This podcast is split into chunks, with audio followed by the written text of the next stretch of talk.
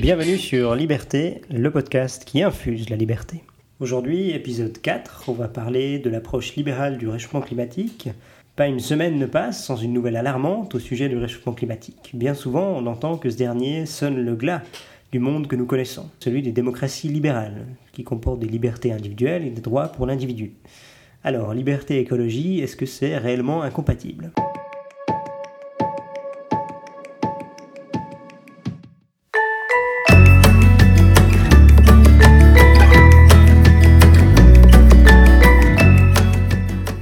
Dans un premier temps, nous nous intéresserons aux motivations du mouvement écologiste et aux messages qu'il véhicule. Car au-delà des faits qui sont incontestables, comme le fait que le réchauffement climatique est de base anthropique, cette thématique laisse une large partie à l'idéologie et à la récupération politique. Ensuite, nous nous intéresserons au bilan des pays libres, des pays qu'on peut euh, qualifier de plus ou moins libéraux. Et finalement, nous nous pencherons sur les solutions libérales qui existent face à cette thématique, face à cette problématique et à leur potentielle application.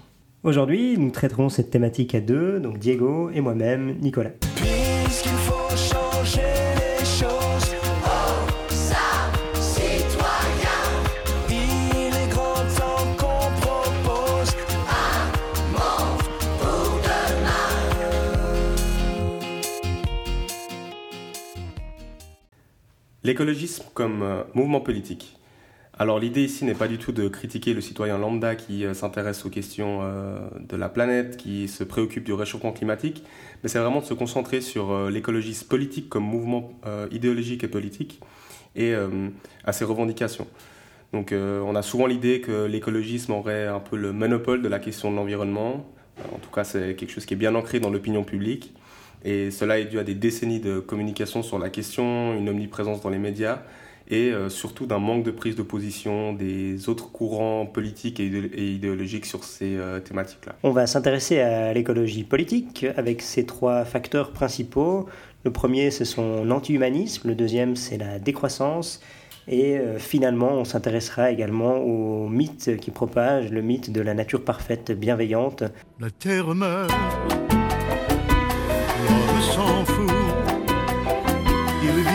sa vie, point c'est tout. Le premier aspect de l'écologisme politique, c'est son anti-humanisme. Donc, c'est une des rares idéologies qui ne place pas l'être humain au centre de la réflexion. Alors, euh, on a le libéralisme qui, lui, se fonde sur l'individu et ses libertés, bien sûr, et l'autre grand courant, le marxisme, qui se base sur l'exploitation des individus des classes inférieures par ceux des classes supérieures, et qui euh, souhaite euh, que les classes inférieures se rebelle par rapport à ça. Mais dans les deux cas, on pense l'humain, l'être humain est vraiment au centre et on s'inquiète de son devenir. L'écologisme, au contraire, considère que les êtres humains, en général, sont euh, à l'origine de tous les maux.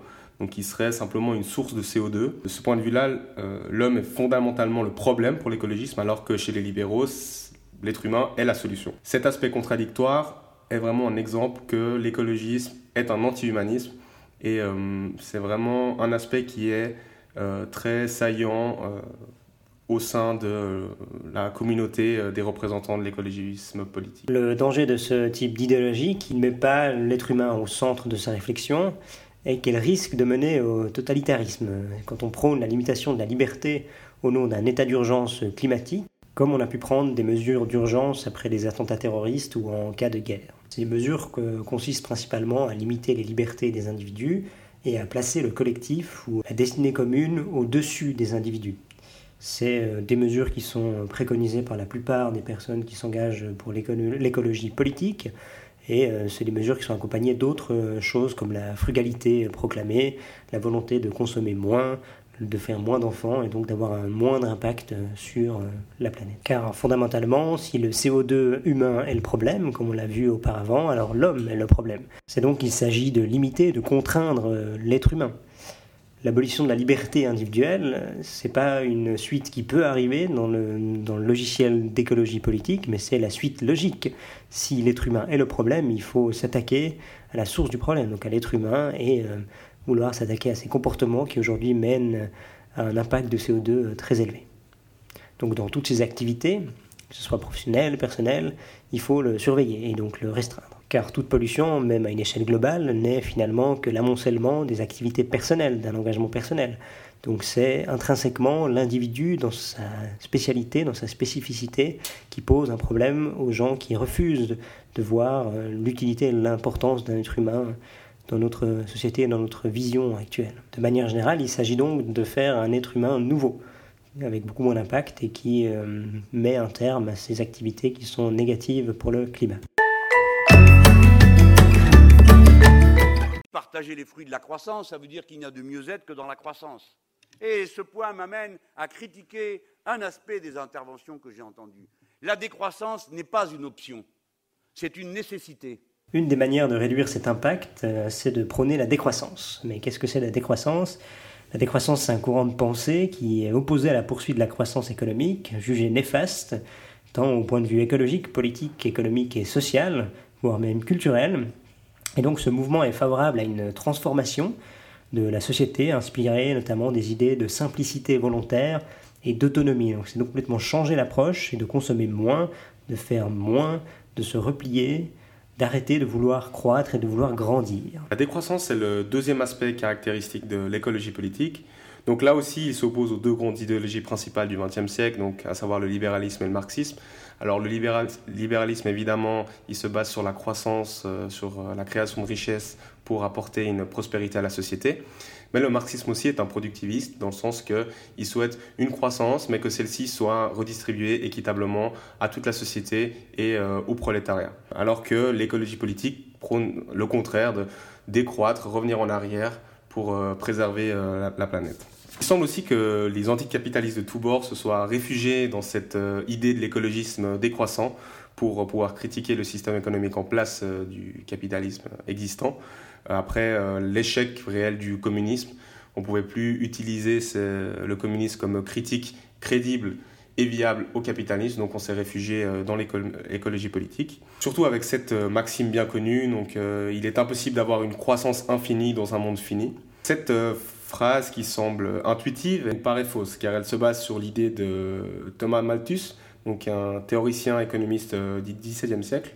Malthus avait une théorie qui prédisait que si l'on continuait à progresser sur le plan démographique, on allait à la catastrophe, car il n'y aurait jamais assez de production alimentaire pour nourrir ces nouvelles populations.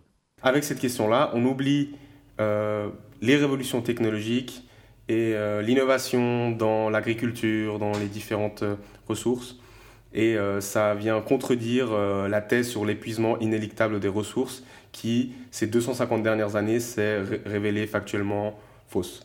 Cette vision euh, n'est pas conséquente. Donc si on prône une décroissance, il faut savoir ce que ça veut dire. Aujourd'hui, on dit qu'on a besoin de beaucoup d'investissements, de beaucoup d'argent pour faire une transition écologique en utilisant des technologies qui sont neutres en CO2. Donc on ne peut pas d'un côté euh, prôner une décroissance, une réduction de la richesse, et d'un autre côté demander que euh, l'État ou les privés investissent des millions et des millions pour une transition écologique. Il faut rappeler dans un premier temps que la seule façon de faire mieux avec moins, c'est d'innover. En innovant, ça veut dire qu'on fait mieux que son concurrent et de manière plus efficace. Donc c'est ça, hein, la manière d'arriver à faire mieux avec moins, c'est l'innovation. C'est pas le dirigisme ou l'idée que l'État central peut décider ça. Euh, expliquer également que la décroissance, elle peut évidemment être défendue, mais euh, elle doit l'être de manière transparente. On doit expliquer aux gens euh, à quelle sauce ils vont être mangés. Avoir une décroissance, ça veut dire que c'est impossible de payer un système de retraite comme on l'a actuel, qui est par répartition. C'est impossible d'avoir une croissance plus grande qu'on peut se partager entre nous. C'est-à-dire que c'est un monde où il y a moins de choses à se partager entre un nombre de personnes qui risquent de croître. Donc ça s'annonce plutôt comme quelque chose d'assez violent. On va s'opposer, les populations vont s'attaquer pour garder soit la part du gâteau qu'ils ont actuel ou pour essayer de se répartir les miettes. Donc c'est pas c'est pas quelque chose de positif et qui sera forcément euh, pacifique et qui permettra à chacun de trouver son bonheur. Dans la croissance, le positif c'est qu'on élargit le gâteau. Quand on élargit le gâteau, il y a des nouvelles parts à se partager. Cette volonté de décroissance peut donc être défendue comme on l'a dit avant, mais il faut le faire de manière objective en expliquant réellement ce qui va se passer et comment ça va impacter de manière relativement violente la vie des gens.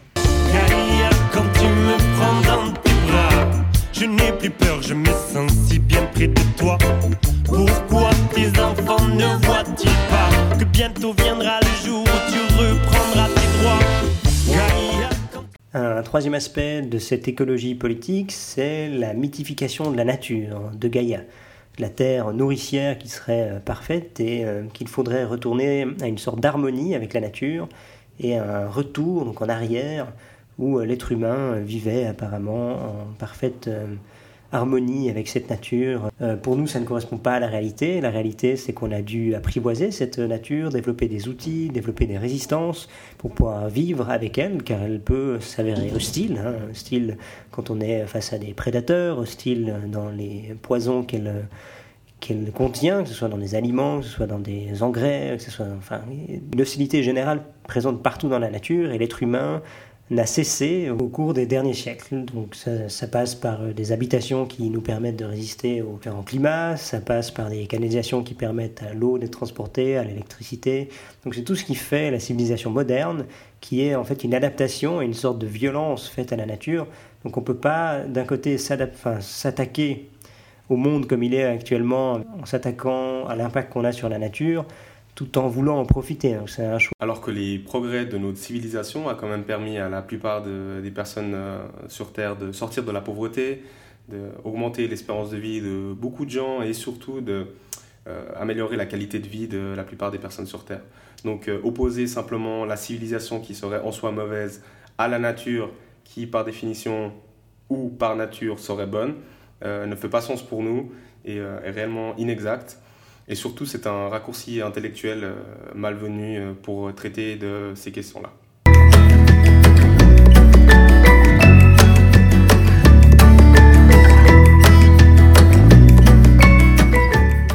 du coup, qu'est-ce que vous pensez de ceux qui, comme Nicolas Hulot, pensent que le système libéral, que le libéralisme est incompatible avec les enjeux écologiques? Il a tort, vous dites? Oui, sacrément tort. On a donc vu les trois points de l'écologie politique.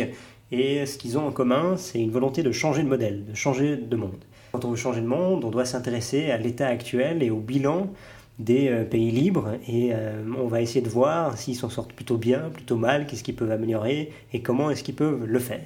Tout d'abord, un pays dont le système est basé sur une économie de marché a une proportion plus forte à mieux gérer les ressources et les ressources naturelles. Pourquoi? Grâce euh, au droit de propriété. Donc s'il y a la possibilité de posséder des ressources, des lieux, euh, ça incite euh, l'individu ou le propriétaire à les préserver parce que ça lui appartient. Et ça permet également d'éviter au mieux ce qu'on appellerait la tragédie des biens communs. Donc, euh, qu'est-ce que c'est que cette tragédie des biens communs? C'est que des ressources naturelles ou un lieu, prenons l'exemple de la pêche en haute mer. Ces lieux appartiennent à tout le monde, donc c'est-à-dire qu'elle appartient à personne en même temps. Et si tout le monde peut aller chez ses poissons, il n'y a aucune incitation à préserver la population de poissons et tout le monde veut pêcher pour soi-même le nombre de, poissons qui euh, l'intéressent. Donc il y a une grande incitation à piller, à exploiter jusqu'à euh, l'épuisement total parce que personne est responsable ou est propriétaire de euh, ce lac ou de la mer où il y a les poissons. Donc vraiment, Baser un système sur les droits de propriété est une grande incitation à préserver ces ressources naturelles. Dans les pays qui ont adopté l'économie de marché et qui sont donc euh, automatiquement devenus les plus riches, on remarque que l'indice de performance environnementale y bat certains records. Donc l'université de Yale aux États-Unis, elle publie deux fois par année un indice de performance environnementale. Ce dernier, il évalue les différentes actions par plus de 180 pays qui jugent leur politique environnementale. En 2018, quand on prend le classement, les premiers pays sont des pays qui sont dans une approche d'économie de marché. Donc on a en toute première euh, position la Suisse, ensuite euh, suivi par la France et le Danemark. Donc on voit que dans ces pays qui mettent en avant la propriété privée et qui sont ouverts à l'échange, qui sont ouverts au libre-échange, on arrive à atteindre une certaine politique environnementale qui respecte au mieux ou dans la mesure du possible l'impact que l'humain laisse sur la planète. C'est logique si on s'intéresse euh, à l'idée qu'une politique environnementale coûte de l'argent. Donc, euh, ce qui coûte de l'argent, il faut d'abord le créer pour ensuite pouvoir le payer. Car euh, dans un pays où les besoins élémentaires ne sont pas satisfaits, où le niveau de vie n'est pas encore satisfaisant pour les habitants, il est très clair que d'allouer de l'argent au recyclage ou même à la protection de la biodiversité, ou euh, de passer aux énergies euh, décarbonées, renouvelables, n'est pas forcément une priorité pour euh, l'être humain. C'est ce qui a symbolisé une des révoltes en France, où ils expliquaient qu'ils s'intéressaient d'abord à la fin du mois plutôt qu'à la fin du monde. Donc il faut reconnaître et peut-être aussi regretter que c'est avant tout les pays avancés, les pays riches, qui doivent et qui ont l'argent pour prendre les responsabilités sur cette thématique-là. Mais donc il nous paraît hautement discutable et même dangereux de freiner les pays qui sont déjà avancés et de leur euh, reprocher et de mettre sur leur dos l'entier des problèmes actuels alors qu'ils sont plutôt dans une position de pouvoir y remédier. Un être humain qui est logé, qui est nourri, qui est employé et qui a donc une vie qui est relativement enviable, une situation stable, a le temps de développer un intérêt pour l'écologie fort, une volonté de s'engager, de payer plus pour. Donc au lieu de culpabiliser ces individus et ces nations, il faudrait tenter de maximiser les richesses dans le monde entier pour que d'autres pays, d'autres individus puissent avoir le temps et l'argent à consacrer à cette transition écologique euh, et économique également, et pour que l'ensemble de l'humanité puisse s'en sortir. Mais ce n'est pas en tapant sur les uns, en leur reprochant certaines choses qui dans les faits ne se retrouvent pas, qu'on arrivera à quelque chose. On a inventé un truc qui est la politique. Euh, pour le meilleur et pour le pire. Mais le meilleur, c'est que justement, c'est ce qui fait que quand on est trop faible pour se limiter par rapport à certains types d'actions, on invente le politique et le juridique qui sont là pour nous dire ça, t'as envie de le faire, tant pis, tu le feras pas. Alors on peut évidemment pas se contenter de ce bilan relativement euh, positif ou du moins défendable des euh, pays libres ou plutôt libéraux. Il s'agit de prendre en compte ressenti de la population, parce qu'elle voit bien que la situation n'est pas sous contrôle, qu'on a peut-être dans le passé euh, relativement récent pas pris nos responsabilités? Parce être libre, c'est évidemment une chose, mais être responsable, ça fait partie de l'équation pour nous. Donc on reprocherait peut-être à certains dirigeants dans le passé ou même à des libéraux qui n'ont pas jugé cette thématique prioritaire. Donc pour nous, il faut une réponse euh, concrète, une réponse réelle qui permet de régler la situation et non pas d'en faire un acte politique, mais de dire que ça s'inscrit tout à fait dans une démarche libérale. Euh, il faut en premier lieu dire que le réchauffement climatique, c'est avant tout un grand défi positif et qu'il doit être motivant pour l'humanité. On s'est distingué par une capacité d'innovation, de répondre aux défis, parvenir à des réponses qui, au final, permettent de faire mieux, permettent de faire de manière plus ambitieuse, plus globale, alors qu'on était face à des problèmes qui étaient insolubles dans le passé. Donc il faut reconnaître que l'impact de l'être humain existe sur la nature, mais que la solution passe avant tout par euh, l'innovation, bien sûr, et l'investissement dans des nouvelles technologies qui permettront aux entreprises de se démarquer face à d'autres, et euh, que c'est aussi en tant qu'individu, en tant que personne, avec son comportement personnel, qu'on peut changer beaucoup de choses, qu'on peut euh, remédier à certaines pratiques qui sont extrêmement impactantes sur la planète, et que c'est donc une responsabilité, comme évoqué apparemment auparavant, de chacun de se rendre compte qu'il a un rôle à jouer et que s'il ne, ne, joue pas son rôle en tant qu'individu, dans le futur, des mesures coercitives pourraient trouver des majorités. Nous, nos responsabilités pour éviter de donner raison, ou en tout cas de donner l'illusion que les collectivistes puissent avoir raison. Donc c'est, euh, je crois, un grand moment de responsabilité pour toute personne qui croit en la liberté, et c'est un défi qu'on est évidemment tous prêts à relever. Oui, euh, si l'on n'agit pas maintenant tant qu'il est encore possible, on court vraiment le risque d'être dans une situation tellement dramatique que les seules solutions qui apparaîtront comme euh, raisonnables et nécessaires sont vraiment des mesures liberticides et totalitaires qui veulent interdire aux individus de faire des choses toujours au nom d'un certain état d'urgence. Donc c'est vraiment maintenant euh, qu'il faut agir.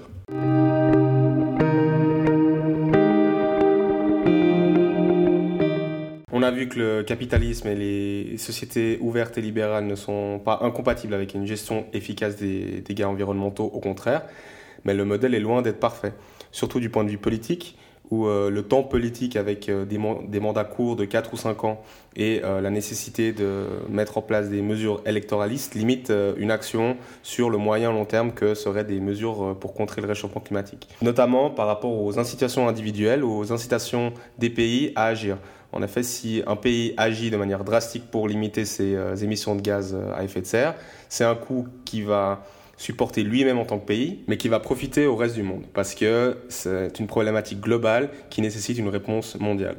Donc euh, l'incitation est grande d'attendre que les autres agissent et supportent eux-mêmes le coût euh, des réductions des émissions de gaz à effet de serre, et puis que nous, en tant que pays, on en profite de ces bénéfices.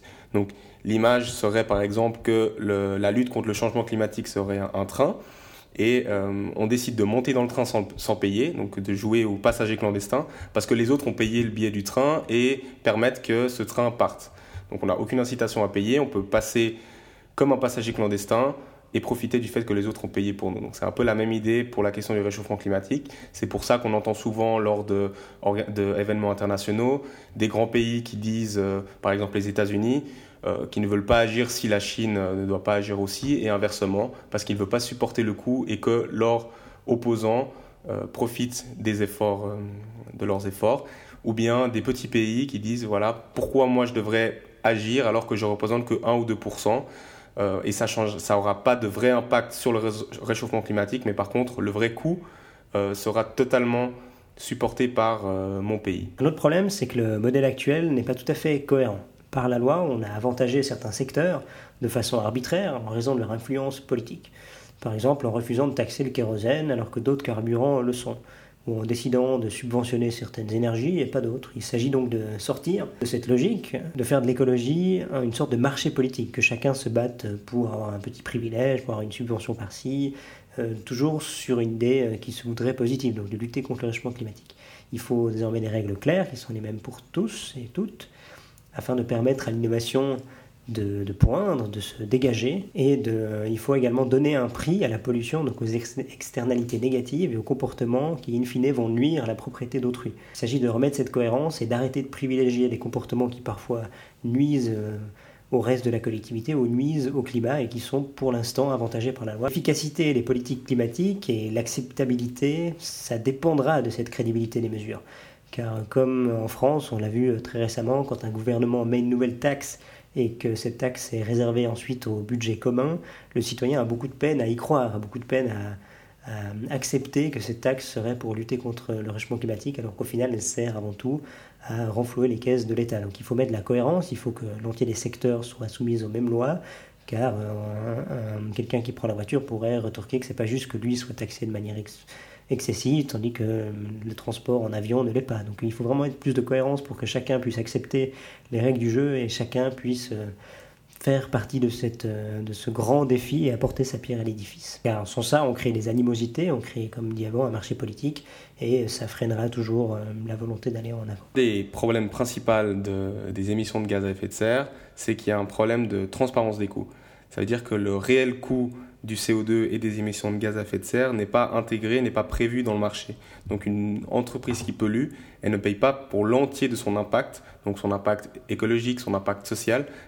Donc il faut que cet impact-là soit intégré dans le prix de ce CO2 et c'est pour ça qu'il y a différentes manières de euh, proposer cette intégration du, du prix du CO2. Donc, euh, premièrement, euh, une taxe sur le CO2, donc ce qui est défendu par la majorité des économistes euh, qui considèrent que vraiment cette information du prix est une manière de orienter les comportements, de inciter les euh, comportements vertueux. Alors il y a deux objections qu'on pourrait faire euh, à cette taxe sur le CO2. Donc euh, premièrement, un libéral qui propose une taxe pour régler les solutions, donc c'est un petit peu ironique. Et deuxièmement, que la population n'accepte pas ce genre de taxe. On l'a bien vu avec les Gilets jaunes qui est quand même parti, ce mouvement-là est quand même parti d'un refus d'une taxe sur le carburant. Alors premièrement, par rapport à la la compatibilité de cette, cette taxe avec le libéralisme, c'est que ce n'est pas une taxe redistributive. Donc euh, l'idée, c'est que euh, ce soit simplement une taxe incitative pour influencer les comportements, mais que euh, la mise en place de cette taxe est vraiment importante de comment on la met en place et qu'est-ce qu'elle veut dire pour les citoyens. Le principe de base de cette taxe incitative, c'est le principe du pollueur-payeur. Celui qui pollue va devoir s'acquitter du montant de cette pollution. Ça paraît assez logique, mais ça permet de donner une information à l'individu ou à l'entreprise qui pollue que euh, plus elle le fait, plus ça va coûter cher, donc ça va inciter ses comportements. Mais évidemment, la mise en place de cet outil est essentielle. Donc cette taxe, elle doit être neutre. Qu'est-ce que ça veut dire? Ça veut dire que euh, les recettes de cette taxe doivent être intégralement redistribuées à la population euh, et pas gardées à l'État pour être utilisées d'une certaine manière, de payer d'autres fonctionnaires ou d'investir dans d'autres dans, éléments, mais vraiment revenir aux individus pour qu'ils ne voient pas ça comme euh, une manière de spolier encore euh, les citoyens euh, de leur pouvoir d'achat, mais vraiment d'inciter leur comportement et ça n'a aucun impact sur, sur leur pouvoir d'achat. Donc il y a plusieurs manières de, de, proposer une telle taxe. Alors par exemple au Canada, ils versent un montant forfaitaire à tout le monde des recettes de cette taxe, donc ils divisent comme si c'était un, dividende, ils divisent les recettes de cette taxe et ils les refilent à tous les individus. Donc ça veut dire que les individus qui ont des plus bas revenus se verront, euh, recevront plus d'argent que ceux qui ont plus de revenus. Donc c'est une taxe qui ne serait pas antisociale. Ou bien, euh, comme le proposent d'autres économistes, sous forme d'impôt négatif, qui on verse une, somme plus ou moins grande en fonction de caractéristiques comme le revenu évidemment, mais également la, position, la localisation géographique. Donc par exemple, si une personne doit en tous les cas prendre la voiture, faire 50 km par jour pour aller travailler, cette personne-là recevrait un plus grand euh, une plus grande somme d'argent pour compenser euh, la taxe euh, sur le CO2 qu'elle devrait payer. Ce qui est important avec ça, c'est vraiment une question symbolique. C'est que l'État donne l'indication que ce n'est pas une taxe pour se faire les poches sur le dos des citoyens, mais vraiment une taxe incitative qui va servir réellement à changer les comportements. Donc en conclusion, taxer le CO2, on peut dire que, que ça coûterait cher, mais ça coûterait probablement moins cher que les subventions actuelles à certaines énergies comme les éoliennes ou ou euh, l'énergie photovoltaïque, mais qui ne permet pas de réellement faire une transition. Une troisième manière d'appliquer euh, une taxe sur le CO2 serait de ne pas redistribuer l'entier de la taxe à la population, mais en prendre une partie, 20%, 30%, pour investir dans des entreprises concrètes de réduction des émissions de, CO2, et en parallèle, réduire d'autres impôts, la TVA ou n'importe quel impôt, pour vraiment donner ce signal qu'on euh, ne souhaite pas prendre des, des, des, positions et de faire des politiques antisociales et anti, euh, anti-pauvres, entre guillemets. On a vu donc une première approche de taxer directement le CO2. Il y a une deuxième approche qui est défendue par certains économistes, c'est de taxer la quantité. Et ce système-là, on l'appelle le système de quota d'émission. Ce système donne un droit de polluer, c'est un mécanisme qui veut responsabiliser euh, les entreprises vis-à-vis de leurs émissions de gaz à effet de serre. On se fixe un objectif, un plafond de pollution qu'on est prêt à tolérer. Cet objectif peut être d'arriver à un réchauffement de 1,5 degré ou à 2 degrés. On a donc un plafond et qui donne un certain nombre de permis de droit de polluer. Et ces permis peuvent être ensuite échangés entre les entreprises. Et sur quels critères? Donc une entreprise qui pollue beaucoup doit avoir beaucoup de permis qui lui permettent de polluer. Une entreprise qui pollue moins peut soit les revendre, euh, donc euh, être finalement récompensé pour sa bonne, euh, pour sa bonne manière d'agir, sans impact sur l'environnement, etc. Donc ça veut dire de donner un prix au CO2 et de laisser les entreprises finalement, avec le mécanisme qui est fait, avec le, plafond décidé, de gérer la pollution qu'on a admise, donc pour de nouveau d'arriver au but objectif commun du réchauffement de 1,5 ou 2 degrés. Donc c'est de créer une responsabilité, de laisser les règles du marché parvenir à la fin qu'on souhaite tous. De manière très concrète, une entreprise à la fin de l'année, elle doit pouvoir montrer qu'elle a le nombre de permis qui correspondent à sa pollution. Si elle ne les a pas, elle doit s'approcher d'une entreprise qui a été plus vertueuse pour les acheter ou alors euh, payer une pénalité. Le système récompense donc les bons acteurs et souhaite encourager les acteurs qui polluent trop soit à baisser leur euh, pollution ou alors à payer pour. Toutefois, si ce système sur le papier paraît tout à fait euh, plausible, paraît convaincant, et je crois qu'il répond aux différentes différentes approches qu'un libéral pourrait défendre, dans la réalité, il n'est malheureusement à ce jour pas tout à fait effectif, pour des raisons qui sont explicables et qui sont avant tout euh, politiques. Donc on ne doit pas dénoncer l'outil parce qu'il est mal appliqué, mais plutôt dénoncer qui en définissent les règles. L'outil est appliqué par exemple dans l'Union européenne, mais euh, malheureusement en raison de la crise économique, qui a ralenti euh, l'économie et le déploiement rapide des énergies renouvelables, la demande est moins forte que prévu. C'est-à-dire qu'il y a moins de demandes de pollution que de droit à polluer dans le marché. Donc il est évident que quand quelque chose n'est pas demandé en assez grande quantité, le marché ne peut pas réellement fonctionner parce que le, fait de polluer n'est plus réellement une sanction. Donc euh, le prix de la pollution est beaucoup trop faible pour avoir un impact significatif. Donc il faudrait revoir ces règles-là. Donc ça veut dire baisser le plafond de pollution qu'on admet et en baissant ce plafond, le, droit à la pollution ou la pollution aura un coût plus élevé qu'auparavant. C'est finalement juste des mesures d'adaptation qui sont relativement faciles. Évidemment que politiquement, c'est pas toujours euh, facile de trouver une majorité pour ça, mais donc le mécanisme peut marcher à condition de l'adapter à une réalité euh, sur le terrain.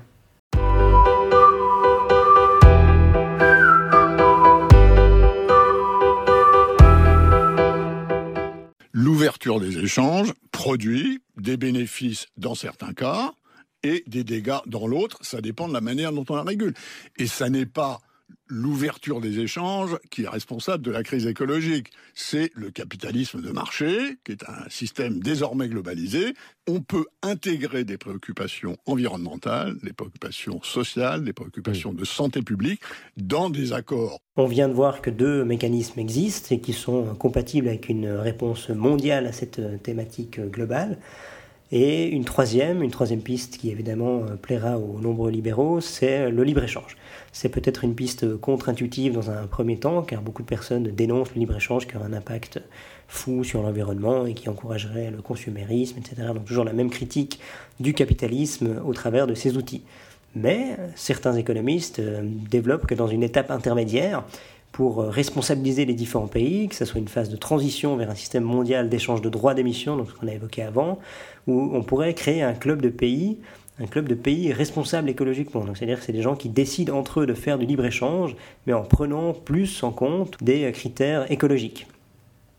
Si un pays n'appartient pas à ce club et qui veut exporter dans ces pays euh, responsables écologiquement, il devrait payer des droits de douane draconiens. Encore une fois, c'est mettre à jour les règles qui permettront de maintenir et de sauvegarder le modèle libéral que nous avons toujours défendu et qui pour nous est tout à fait capable de continuer à apporter les meilleures réponses pour euh, faire face à ce défi. Un exemple récent vient confirmer cette idée. Euh, par rapport au, l'accord de Paris, où le nouveau président brésilien, euh, Bolsonaro, a depuis le début, euh, on va dire, proposé une vision assez proche de celle de Trump, presque climato-sceptique, de remettre en question les accords internationaux. Et le Brésil n'est pas sorti de l'accord de Paris, ce qui aurait été un, gros problème par rapport à la crédibilité de cet accord et puis l'engagement, justement parce que les Européens ont mis une condition dans le traité de libre-échange avec le Mercosur entre l'Union européenne et les pays d'Amérique latine, à savoir le Brésil, l'Argentine, le Paraguay et l'Uruguay, que si le Brésil sortait de la COP21 et renonçait à respecter ses euh, engagements écologiques, il ne signerait pas d'accord de, libre-échange. Donc c'est encore cette idée de club de pays vertueux, de libre-échange, où euh, ça peut devenir une, un moyen de pression pour les pays qui veulent vraiment aller de l'avant sur les questions euh, écologiques. La pollution, ce n'est pas bon. Il faut tous faire attention. La pollution, ce n'est pas bon. Il faut tous faire attention. Donc en résumé, on a vu que l'écologisme politique portait euh, trois points principaux. Le premier, c'est que c'est un anti-humanisme, car contrairement au libéralisme ou à d'autres mouvements, il ne place pas l'être humain comme point central il le voit plutôt comme un problème et non comme la solution. Le deuxième point, c'est qu'il prône la décroissance. On a vu euh, toutes les limites et toutes les conséquences directes que ça avait sur la vie des individus, des conséquences qui peuvent être violentes et qui mèneront à la création d'un marché politique. Et la troisième chose qu'on a vue, c'est que le mythe de la nature bienveillante, parfaite, et le mythe du retour en arrière euh, positif ne correspond pas réellement à la, à l'évolution de la civilisation dans les décennies passées, qui ont permis à beaucoup de personnes de sortir de la pauvreté et de vivre plus longtemps. Face à cela, on a pu aborder le bilan des pays euh, libres ou pays avancés qui respectent euh, la propriété euh, privée, et on a vu que les mécanismes présents dans ces pays-là et le niveau de vie, donc le niveau de richesse, permettaient également de prendre en compte la problématique environnementale et d'y apporter des réponses qui sont certes encore insuffisantes, mais qui vont dans le bon sens. Et qu'il fallait plutôt s'inspirer de ce modèle-là pour le généraliser afin d'arriver à quelque chose. Mais on a vu quand même que le système actuel euh, avait des incohérences et que pour y remédier et être crédible, il fallait mettre en place euh, différents outils. Alors tout d'abord, on a parlé de la taxation euh, du carbone, qui est un outil défendu comme efficace et qui est en train de se mettre en place dans certains pays, ou encore le système d'échange de quotas d'émissions également euh, un mécanisme de marché qui pourrait s'avérer efficace, ou encore que le libre-échange est une solution pour que chaque partie respecte ses engagements euh, environnementaux au niveau international. On a vu en général que le réchauffement climatique était avant tout un défi positif à relever pour l'humanité et qu'en se basant sur des actions individuelles, sur l'innovation et euh, sur l'ambition de l'humanité, on avait tout en main pour y arriver. Et donc au final, le bilan que nous faisons, c'est que le libéralisme et euh, l'écologie sont tout à fait euh, compatibles et qu'il faut désormais lutter pour faire euh, passer ce message, pour faire comprendre que l'écologie politique n'a pas le monopole de la thématique et que les réponses qu'ils apportent ne sont pas les bonnes pour arriver à notre fin. Pour moi, le livre est tellement important que c'est un concept en soi. À la question qu'on pose souvent, quel livre amènerez-vous sur une île déserte? Mm. Mais une bibliothèque, pas un livre. Faut-il ne pas aimer les livres pour dire ça, c'est mon livre de chemin? Tu en as qu'un? Mon Dieu, quelle pauvreté. Alors comme d'habitude, à la fin de nos podcasts, on va vous euh, présenter nos pistes de lecture. Alors notre piste de lecture générale pour l'ensemble du podcast, c'est le Casino climatique de William Nordhaus. donc prix Nobel d'économie de 2018. William Nordhaus est un économiste qui s'est battu longtemps pour l'introduction d'une taxe CO2 au niveau international. C'est intéressant parce qu'il propose dans son livre en tout cas, il défend dans son livre que la transition n'est pas forcément obligée de coûter cher, mais qu'il faut agir dès maintenant. Et il parle aussi des clubs de libre-échange entre pays vertueux qui décident d'échanger entre eux tout en, tout en respectant leurs engagements internationaux. Pour ma part, je conseille le livre de Fabrique Ouzé qui s'appelle La facture des idées reçues. Dans son livre, il nous apprend que derrière beaucoup de belles idées se cachent en fait des idées qui s'avèrent contre-productives pour euh, le but visé. Il parle par exemple du manger local poussé à l'absurde qui peut s'avérer anti-écologique ou euh, l'anti-nucléarisme primaire qui se retourne contre les personnes qui souhaitent lutter euh, contre le réchauffement climatique. En résumé, il applique la formule connue de Frédéric Bastiat qui dit qu'il y a toujours ce qu'on voit et ce qu'on ne voit pas. Quand on prend une mesure qui est censée être euh, positive, qui est, souvent moralisée, elle n'atteint pas toujours ses objectifs et qu'il faut s'intéresser avant tout aux faits et pas seulement à la beauté, à la beauté du geste. Donc... Pour ma part, je souhaiterais recommander le livre de Bruno Durieux, Contre l'écologisme. C'est un livre dans lequel il défend une croissance euh, au service de l'environnement.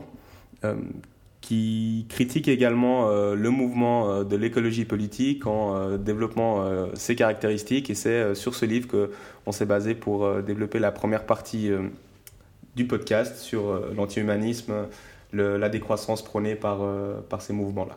Donc c'est très intéressant de, pour comprendre intrinsèquement comment fonctionne ce mouvement qui a une vraie idéologie politique.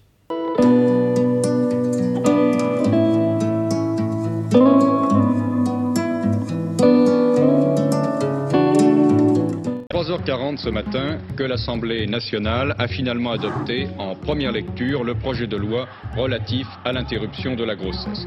Dans le prochain épisode, nous parlerons de la liberté qu'on a sur son corps. Ça peut être résumé sous la formule My Body, My Choice. Donc il sera question de savoir jusqu'à où on peut aller avec son propre corps et quelles sont éventuellement les limites. C'était Nicolas et Diego. Merci pour votre écoute et à une prochaine.